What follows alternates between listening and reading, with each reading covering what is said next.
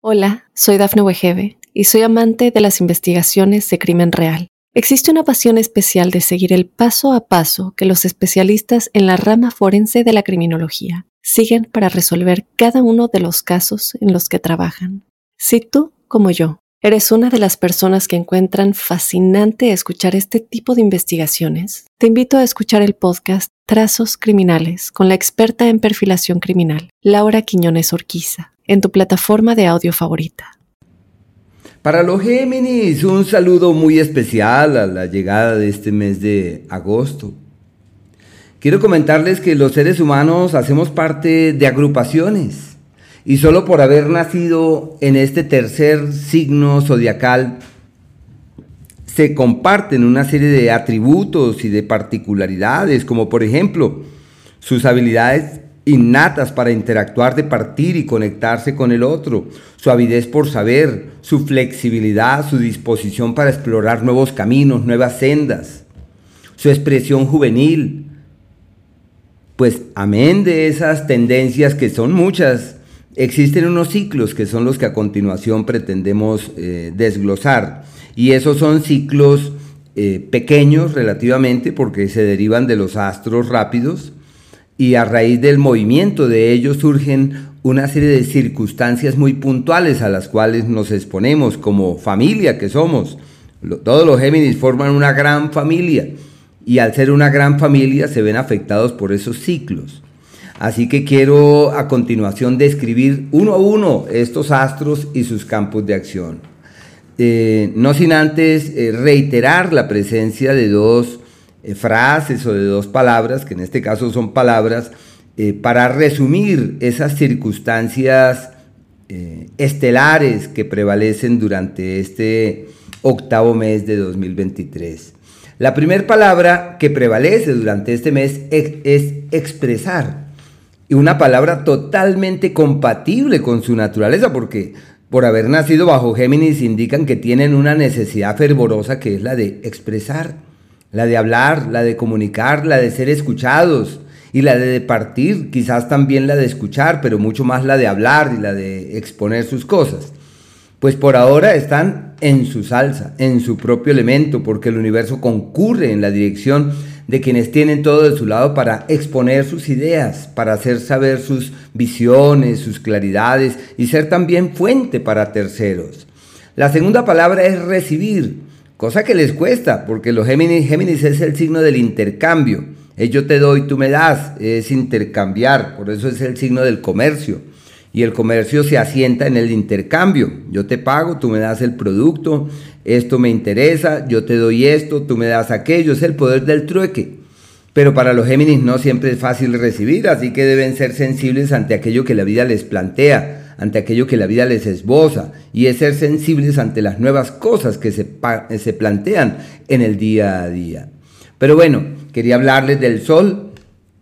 El Sol hasta el día 22 está avanzando por el eje del conocimiento, una temporada maravillosa para estudiar, aprender, para hurgar en otras teorías, para penetrar en otros eh, saberes, eh, ideal para retomar la lectura de aquel libro eh, indagar en otras, sí, como en otras visiones o en otras lecturas que pueden tener una particular trascendencia.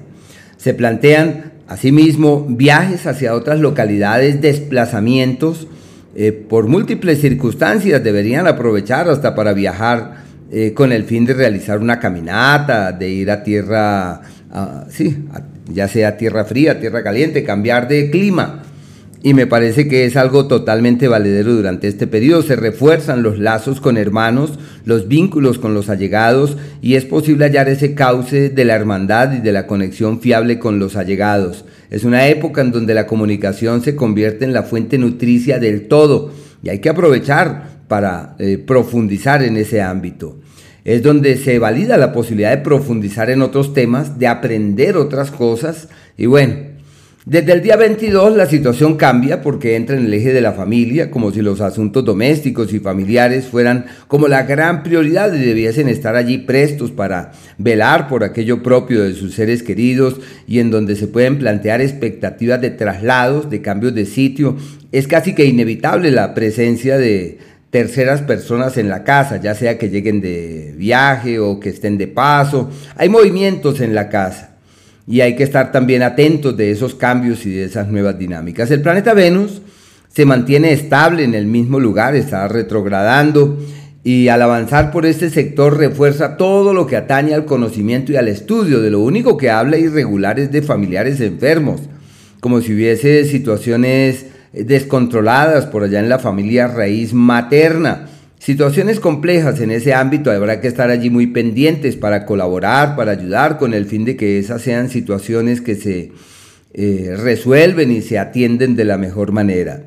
Hay que aprovechar para afianzar los lazos con los hermanos y encontrar en la palabra y en la comunicación esa expresión bonita y afable, esa expresión agradable que conlleva que el otro eh, se sienta complacido y que diga, ay, qué maravilla estar contigo. La, la comunicación fluida, la comunicación amorosa, esa palabra que cala en las venas del otro y con lo que es fácil encontrar caminos de coincidencia apacibles. El planeta Mercurio se mantiene exactamente en el mismo lugar y ese lugar es el de la familia. Sus prioridades están orientadas hacia el tema del hogar, hacia los asuntos domésticos y lo probable es que haya una serie de eventos y de situaciones propias de la familia que requieran de toda su energía, de toda su atención. Em, es como si todo girara en torno a la familia, como si hubiese que resolver cosas, que estar allí pendientes para que todo se aclare, se decante, se solucione y no se puede evitar que haya imprevistos y eventualidades en ese, en ese ámbito y deben estar pendientes para orientar de la mejor manera las energías, aprovechar, ya que Mercurio es el astro de la comunicación para generar una eh, conexión bonita, hermanable y apacible. El planeta Marte, igual que Mercurio, está en el mismo sitio Así que con, Mercurio muy bien la comunicación, pero con Marte hay que hacer lo posible para que la concordia, la dulzura y la amorosidad reinen en el seno del hogar. Es un periodo de imprevistos y de eventualidades familiares que viven situaciones muy complejas, eh, puede ser de salud o de vida y de situaciones descontroladas en ese ámbito que requieran de toda su atención, de toda su energía. Hay que aprovechar para resolver asuntos técnicos de la casa, como las tuberías, las, eh, los tornillos, bueno, todo lo que implique eh, la industria allí, el, manejo de las herramientas para que se solucionen cosas hay que aprovechar. Y eso sí, evitar los disgustos, los altercados, porque como es el acto de la ira y la violencia, puede haber situaciones allí descontroladas. Llegan personas de paso, eh, ya sea familiares o amigos a la casa, y hay que estar preparados de los cambios allí presentes. Si existe la idea de emprender algo, eh, laboralmente hablando, de tomar una un nuevo rumbo laboral y emprender algo desde la casa o con la familia, todo esto tiene futuro. Hay que caminar con entereza en esa dirección y avanzar con la diligencia de quien tiene la certeza de que todo esto camina muy, pero muy, muy bien. Y desde el día 27 este astro cambia de escenario y entra en el espacio pertinente al amor y a la piel y a los sentimientos generando cuestionamientos, es muy posible que se junte el amor con la amistad, el amigo y el amor, y no se sepa al fin eh, de cuentas eh, qué son ni qué se debe hacer. Pero bueno, esto ya es una influencia que se proyecta hacia el siguiente mes. Hay unos días que son aquellos en donde todo sale como en contravía y en donde es necesario estar allí muy pendientes para que las cosas evolucionen de la mejor forma.